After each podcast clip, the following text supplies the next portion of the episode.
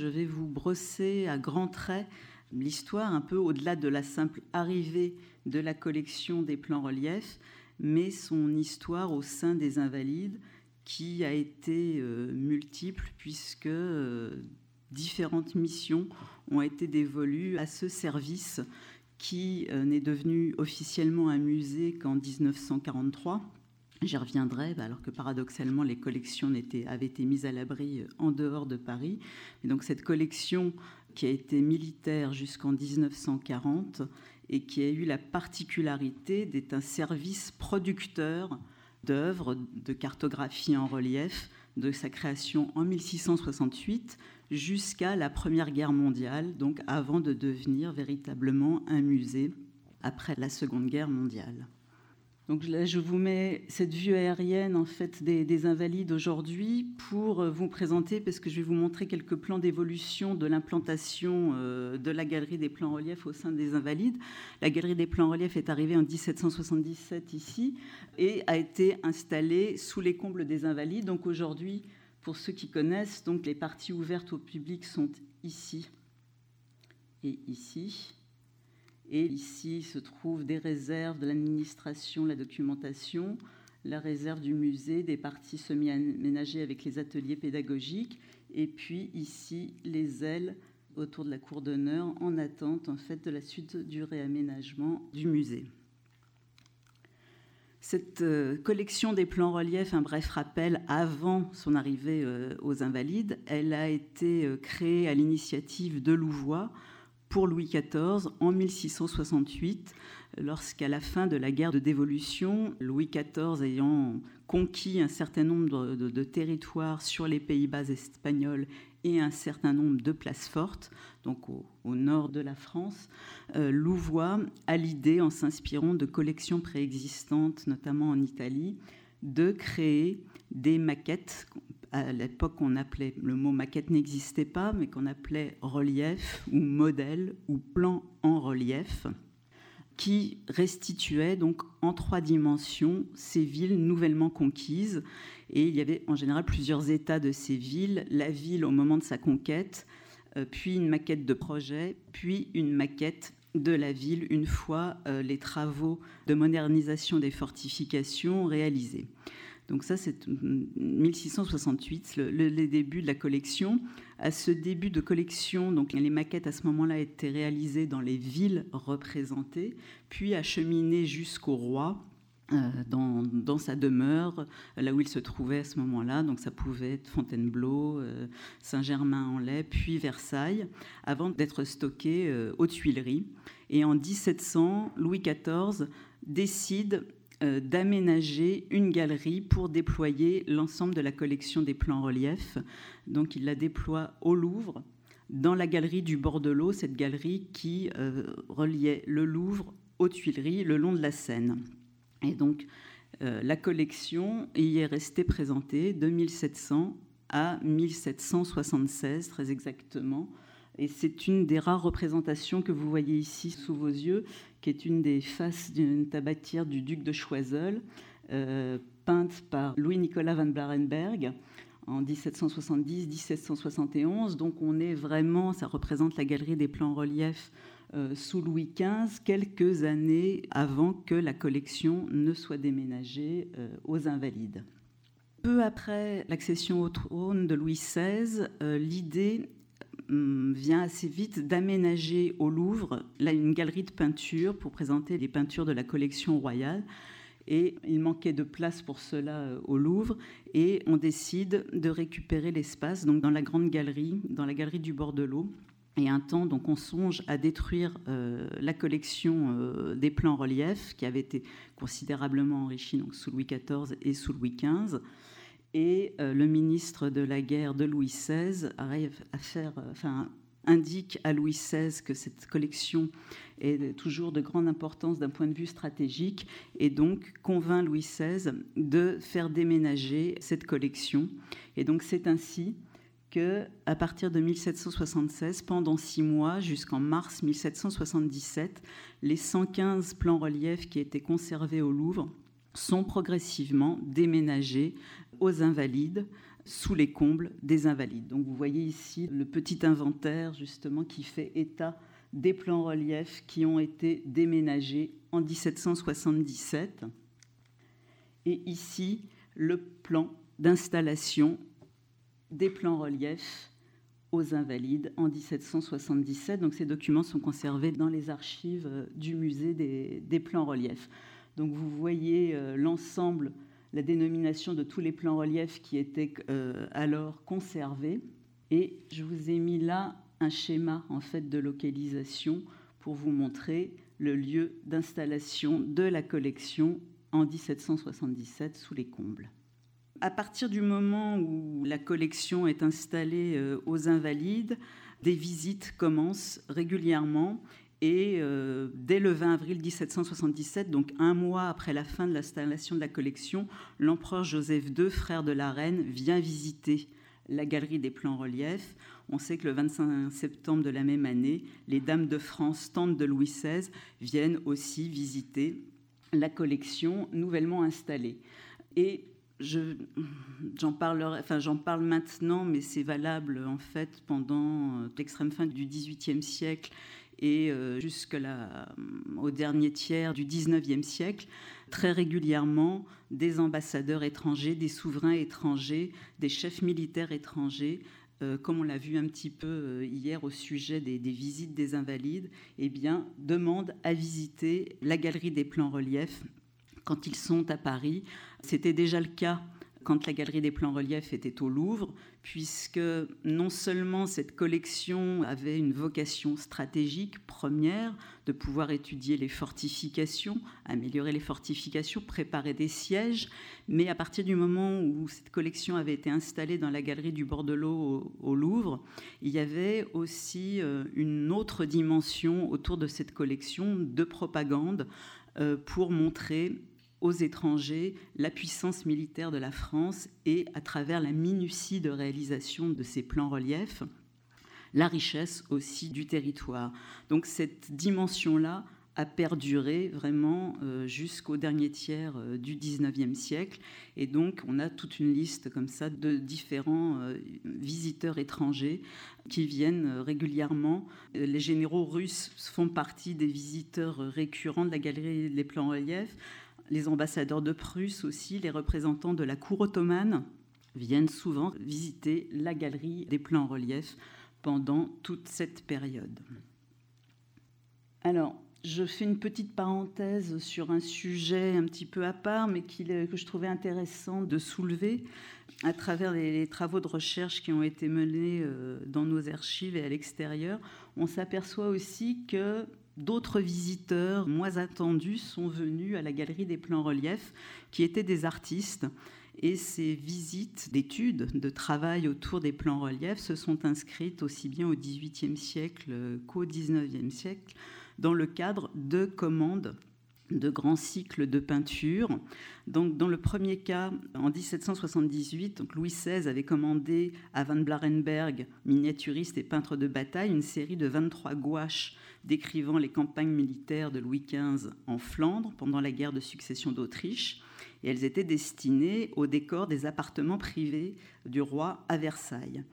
Et donc en 1785, dans le cadre de cette commande, Van Blarenberg demande à ce qu'on lui ouvre la galerie des plans reliefs pour qu'il puisse étudier le plan relief de Bergam-Zoom afin de pouvoir réaliser deux tableaux du siège de cette ville des Pays-Bas. Donc là, je vous montre une, photo d'une partie du plan relief de Bergam-Zoom et donc à partir duquel euh, Van Barenberg est venu étudier la topographie du site et ainsi réinterpréter le siège de la ville en 1747.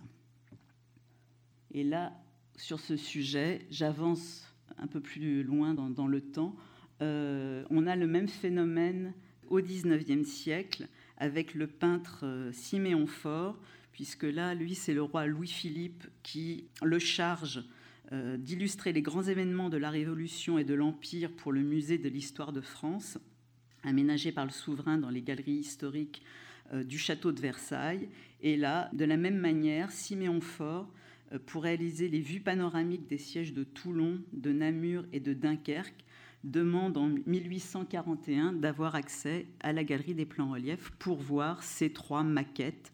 Et encore une fois, c'est véritablement la topographie, la restitution de la topographie euh, de ces trois villes qui l'intéressent et pour pouvoir élaborer euh, ces vues de siège. Donc voilà, ce sont des éléments moins connus euh, de cette histoire de la collection des plans reliefs que je voulais mettre en avant de manière un peu ponctuelle. Et je referme ici cette parenthèse que je vous montre ici des détails de ces deux tableaux de Siméon Fort, voilà, de tous les sièges de Toulon et de Namur pendant la Révolution. Euh, donc, je vous le disais, installation en 1777 de la collection, des visites qui, commencent, et véritablement, à partir de 1777 jusqu'à la Révolution, on se contente au sein de la galerie des plans reliefs de restaurer les maquettes qui avaient été déménagées et malmenées pendant le déménagement. La Révolution intervient et donc en 1791, la Galerie des plans reliefs va être attachée à un nouveau service euh, des fortifications qui est créé. Donc le 10 juillet 1791, on crée le comité des fortifications au sein du ministère de la Guerre pour, je cite, délibérer sur les projets généraux et particuliers des différentes places de guerre, la répartition des fonds, l'instruction de l'école du génie, les progrès et la perfection des différentes branches de l'art des fortifications ou tels objets de théorie ou de pratique militaire que le ministre jugera à propos de donner à discuter au comité.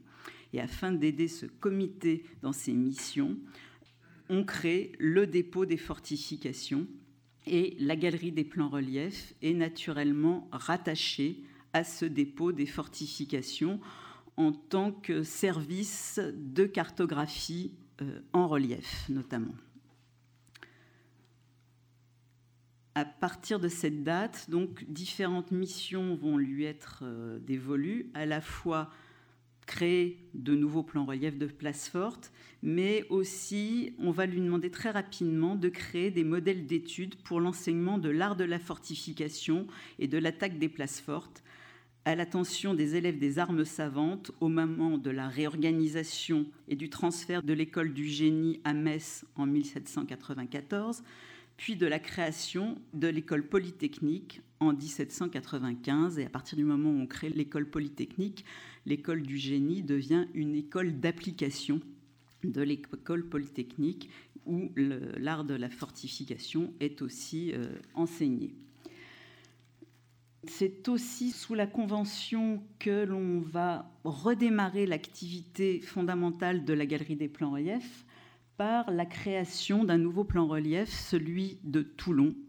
Cette commande euh, est passée pour euh, commémorer un haut fait d'armes des armées républicaines face aux armées royalistes et aux Anglais en 1793. Et en 1794, cette commande est passée ce n'est pas anodin non plus. À ce moment-là, le directeur du dépôt des fortifications est Claude-Marie Carnot, le frère du grand Carnot. Et donc, c'est Claude-Marie Carnot qui va demander la réalisation de cette maquette qui va véritablement marquer le redémarrage de l'activité de la galerie des plans reliefs, et puis au fait d'armes aussi du jeune capitaine Napoléon Bonaparte qui va connaître une ascension, dont la carrière va connaître une ascension fulgurante à partir de cette date. Donc c'est un geste politique qui est associé euh, à cette commande et qui marque voilà, le renouveau euh, de la galerie des plans reliefs. Et parallèlement à cela, on va créer, enfin suite à cela, on va créer un certain nombre de nouveaux, euh, nouvelles maquettes de places fortes sous le Premier Empire à la suite, puisque Napoléon étant comme Louis XIV, lui, un empereur conquérant, euh, il a besoin de cartes, euh, de cartes précises, et il va demander la réalisation euh, des maquettes d'un certain nombre de places fortes qu'il a fait réaménager en France et plus loin en Europe, sur les, sur territoires nouvellement conquis. Ici, le plan relief de Luxembourg. le plan relief de Brest. Je, vous ai mis les dimensions aussi, ce n'est pas anodin dans les dimensions aussi et les besoins d'extension de la galerie des plans reliefs à partir de la Convention et du Premier Empire, puisque vous voyez que le plan relief de Brest réalisé entre 1807 et 1811 euh, mesure 130 mètres carrés. Le plan relief de Cherbourg aussi a été réalisé à partir de 1813 et achevé en 1819 seulement et a été considérablement actualisé de 1863 à 1872. Mais donc c'est aussi donc une, une, création du Premier Empire et celui-ci mesure 160 mètres carrés. À côté de ça, donc à côté de la représentation de ces euh, villes euh, fortifiées, eh bien, la Galerie des plans reliefs a reçu commande, comme cela, entrait dans ses missions à partir de 1791, de créer un certain nombre de modèles d'études de systèmes fortifiés. Euh, ici, je vous en ai mis un certain nombre qui sont voilà, contemporains euh, de la fin du XVIIIe siècle euh, et, et, du Premier Empire. Vous avez ici la lunette d'Arson, ici le système fortifié de Carnot, Ici, une redoute modèle euh, mise en œuvre à la demande de Napoléon Ier pour les, défenses côtières euh, en France et partout en Europe. Ici, une tour martelot, donc le système euh, anglais contemporain du, système français développé sous Napoléon Ier. Donc ce sont véritablement des maquettes d'études qui sont créées en masse aussi au sein de la galerie des plans reliefs.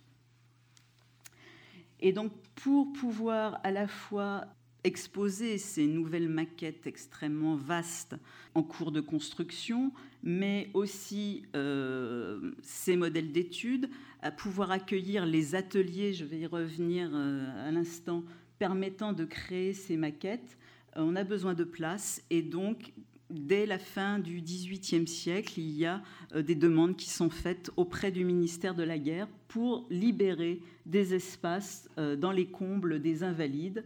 Et donc, une partie de ces combles, donc au départ, qui étaient en 1777, c'était des greniers à blé dans la partie où étaient installés les, les plans reliefs. Et euh, petit à petit, dans les autres parties, on sait que l'on stocke les jambes de bois des, invalides, etc. Donc il y a eu toute une répartition nouvelle qui a été faite pour offrir plus de place euh, à cette galerie qui comptait énormément pour Napoléon. Je vous montre ici le plan de la galerie des plans reliefs en 1870. Euh, et on voit que l'extension depuis euh, le Premier Empire était restée la même, avec le détail euh, des plans reliefs qui étaient conservés. Ici, dans la galerie Fourcroy, qui est aujourd'hui la réserve du musée des plans reliefs, tout cet ensemble, toute cette collection de modèles de systèmes fortifiés qui est présente. Et je vous ai mis un détail des combes de la façade nord des Invalides, où l'on voit plus en détail en fait la répartition des espaces où se trouvait à la fois le logement du conservateur de la galerie, mais les différents magasins et ateliers de fabrication des plans reliefs. Le magasin de bois de construction, une collection de modèles d'artillerie importante qui ne fait plus partie de la collection du musée des plans reliefs aujourd'hui, le logement du conservateur, et puis après les différents ateliers de fabrication des plans reliefs que vous voyez ici qui se déployaient donc en façade nord. Je vais passer pour avancer euh, un petit peu. Parallèlement donc à cette euh, production intensive, toujours militaire, de ce service dépendant du dépôt des fortifications, on va assister progressivement à l'ouverture au public de cette euh, galerie des plans reliefs donc, une sorte de paradoxe, puisque cette collection relevait du secret militaire, puisqu'elle présentait euh, de manière euh, très ressemblante l'état des places fortes, des principales places fortes du territoire inscrites dans leur campagne environnante. Et donc, d'un point de vue stratégique, euh, il ne fallait pas montrer euh, trop souvent ces places fortes, et puis tous ces systèmes de, modèles de fortification. Néanmoins, euh, depuis la fin du XVIIIe siècle, on va assister à une ouverture progressive. Alors d'abord, euh, ça va être encore un entre-soi militaire. En 1798, euh, la galerie des plans reliefs va être ouverte aux élèves de l'école polytechnique à la demande du professeur enseignant la fortification au sein de l'école polytechnique et il demande euh, que de pouvoir venir visiter euh, la galerie avec ses élèves pour qu'ils puissent se rendre compte autour des maquettes de manière concrète de l'art de la fortification qu'ils ont étudié au sein de l'école polytechnique. Et donc à partir de 1798, chaque année, les élèves de l'école polytechnique venaient visiter euh, la galerie des plans reliefs. Et puis, la Convention aussi va décider euh, assez vite d'une semaine d'ouverture au public, donc à partir de la fin du XVIIIe siècle. Euh, ouverture très limitée au départ, une semaine au printemps. Euh, l'ouverture consiste aussi, les horaires sont restreints, c'est de midi à, 16 heures. Mais alors je vous ai mis ici des exemples de billets d'entrée euh, qui, euh, qui, ont pu exister euh, et que l'on conserve. Un, le modèle de 1812, mais qui s'inspire des billets d'entrée précédents. En fait, il fallait demander l'autorisation au ministre de la Guerre, au directeur du dépôt des fortifications, à pouvoir visiter la galerie des plans reliefs. Et donc, pendant cette semaine, on pouvait venir découvrir euh, l'ensemble des, places fortes euh, de France. Découvrir la galerie des plans reliefs, ce n'était pas une mince affaire, puisque ces maquettes qui sont constituées euh, de bois, de carton, de papier aquarellé et de soie teintée, sont très fragiles à la poussière et à la lumière naturelle. Donc en temps normal, on le sait, on n'en a pas d'image, mais on sait à travers nos archives que les plans reliefs étaient protégés de la poussière et de la lumière naturelle par des, toiles, en fait. Donc, il y avait un système de structure au-dessus des maquettes qui permettait de tendre des toiles. Et donc, les maquettes n'étaient pas visibles facilement. Et donc, vous imaginez qu'à chaque fois qu'il y avait une demande qui était faite, soit par des délégations étrangères, soit dans le cadre d'ouverture de la galerie des plans reliefs au public, eh bien, il fallait enlever ces toiles des plans reliefs pour rendre les maquettes visibles au public. Donc c'était tout un protocole assez lourd à mettre en œuvre. Euh, on en a des relations. Euh, et il y a aussi, donc, euh, vous le voyez, je crois, en partie sur le billet de 1812. Donc la demande doit être faite. Dans les premiers temps, les enfants de moins de 11 ans ne pouvaient pas accéder à la galerie des plans reliefs. Vous le voyez, les étrangers ne peuvent visiter la galerie qu'en vertu d'une autorisation spéciale du ministre de la Guerre, etc. Donc on a aussi les règlements de visite euh, dans nos archives où les cannes et parapluies devaient être euh, déposés à l'entrée de la galerie. Et on sait que hum, à ces moments d'ouverture au public, qui sont devenus de plus en plus longs et de plus en plus importants au cours du 19e siècle, on demandait à des invalides de venir prêter main forte pour surveiller euh, la galerie des plans reliefs. Il était en, jusque euh, en 1870 interdit de faire des croquis dans la galerie des plans reliefs puisque ça relevait de secret militaire, il aurait été aisé en fait de reproduire ces places fortes si importantes d'un point de vue stratégique pour la défense du territoire.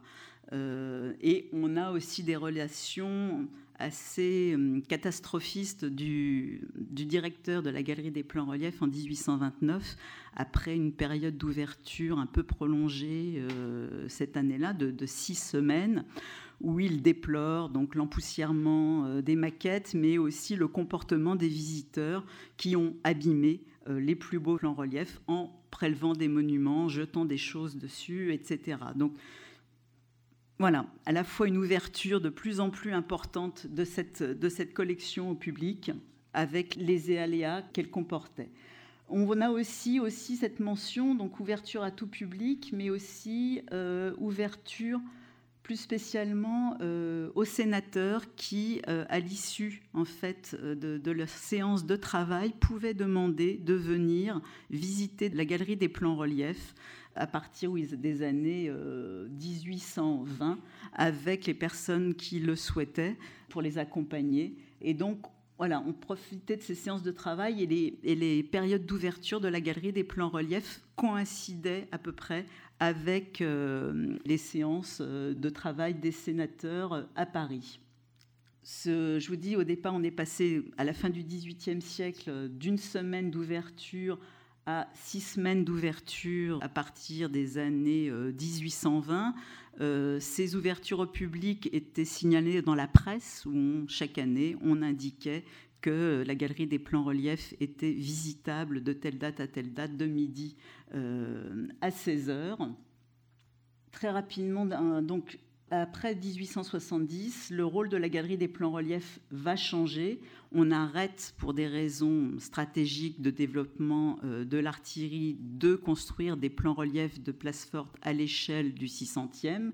En revanche, l'atelier de production continue à produire des modèles, cette fois-ci en plâtre peint, de systèmes fortifiés destinés à l'instruction dans les différentes écoles militaires françaises et dans les bibliothèques de garnison. Donc elles sont, ces maquettes sont réalisées en plusieurs exemplaires pour être distribuées dans, ces établissements militaires. Et à la place des plans reliefs, on va construire des plans directeurs en relief à l'échelle du 20 millième.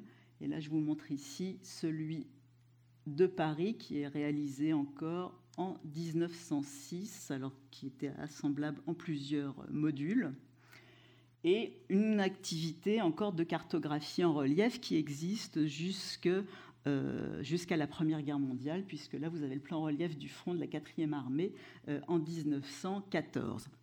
D'un point de vue administratif, à ce moment-là, depuis 1886, la galerie des plans relief relevait euh, du service géographique de l'armée et était son service de cartographie en relief. Donc à ce moment-là, les plans reliefs de place forte n'avaient plus de valeur militaire, mais étaient bien perçus comme des objets de collection qui ne relevaient plus donc du, secret défense, mais tous les éléments que je vous ai montrés à l'instant, eux, étaient encore euh, produits d'un point de vue militaire. Et donc, à partir de 1870, alors en même temps, en plus, les, collections euh, du musée d'artillerie arrivent ici aux Invalides. D'un point de vue, les, plans reliefs eux-mêmes n'ont plus de valeur stratégique, donc on va assister à une plus grande encore ouverture de la galerie au public. Euh, la galerie est mentionnée dans les guides de voyage. Des journaux dans les années 1880-87 vont faire mention de cette galerie et inciter le public à venir euh, découvrir ces villes fortifiées. Et à la fois, on voit dans ces articles de presse, je vous montre une vue de l'atelier de la Galerie des plans reliefs au tournant fin 19e, début 20e. Et là, c'est un article euh, extrait du Monde illustré de 1897, avec une photo de la Galerie des plans reliefs, avec le plan relief de Cherbourg au premier plan. Euh, et donc, tout cet article invite le visiteur à découvrir cette collection euh, qui est inusitée et pour montrer à la, combien elle peut euh, être un apport pour la connaissance de l'histoire de France, des hauts faits militaires, mais aussi on insiste sur la découverte de la France à travers ces maquettes et en insistant sur le fait qu'on n'a pas besoin de voyager, mais que à travers cette visite, on fait un tour de France et on découvre les caractéristiques architecturales et paysagères de ces villes euh, frontalières à travers cette collection. Et donc c'est une dimension que l'on voit apparaître tout au long du 19e siècle progressivement, certes la valeur militaire de la collection, mais aussi sa valeur de découverte architecturale et paysagère qui est extrêmement euh, importante. Je vous montre des vues de la galerie Là aussi, on est dans les années, euh, on est avant-guerre. Et puis, dans les années 1980, pour aller très vite à la, conclusion, historiquement, je, vous le disais tout à l'heure, cette collection reste militaire jusqu'en 1940. En 1940, le service géographique des armées est dissous. devient civile et donc on crée pour la cartographie plane l'Institut géographique national et pour la cartographie en relief le musée des plans reliefs. Musée des plans reliefs dont la gestion est confiée désormais à l'ancêtre du ministère de, la Culture et à ce moment-là au service des monuments historiques en raison euh, de l'intérêt de la collection pour l'histoire euh, des villes. Euh, et donc c'est un état de fait qui a perduré jusqu'il y a trois ans, puisque cela fait trois ans seulement que le musée des plans reliefs est administrativement rattaché au service des musées de France. C'est une collection qui a été classée en 1927 monument historique pour préserver cette collection dans son intégralité, puisqu'elle commençait à être dispersée, étant donné qu'elle n'avait plus de vocation militaire. Le ministère des Armées était désireux de récupérer quelques espaces et commençait soit à détruire quelques plans reliefs, soit à en vendre à certaines villes, ce qui a abouti au classement euh, de la collection. Donc euh, ce versement au, au secrétariat d'État aux beaux-arts euh, a conduit à élaborer donc un musée d'histoire des villes qui a été réimplanté après la Seconde Guerre mondiale aux Invalides, au même endroit. À quelques variantes près, il y a eu des échanges de galeries. Euh, et donc aujourd'hui, c'est toujours dans le cadre du, projet scientifique et culturel du musée des plans reliefs qui a été validé l'année dernière. Euh, cette double dimension de la collection qui, est mise en avant, à la fois son intérêt historique, son musée, ce musée d'histoire qui permet de découvrir l'histoire des fortifications françaises et européennes, euh, l'histoire de l'évolution des frontières, mais aussi l'histoire de la cartographie, puisque cette collection des plans reliefs est un outil de cartographie euh, militaire et une, appréhension de l'histoire des villes euh, et de l'évolution de l'histoire euh, des paysages. Donc, ces quelques éléments que je vous ai présentés, on vient de les remettre en forme, en fait, dans une présentation renouvelée de l'histoire de la collection qui ouvrira la semaine prochaine dans nos espaces derrière, euh, derrière la librairie du musée. Donc, je vous invite à, à venir la découvrir. Voilà. Je vous remercie. Au revoir.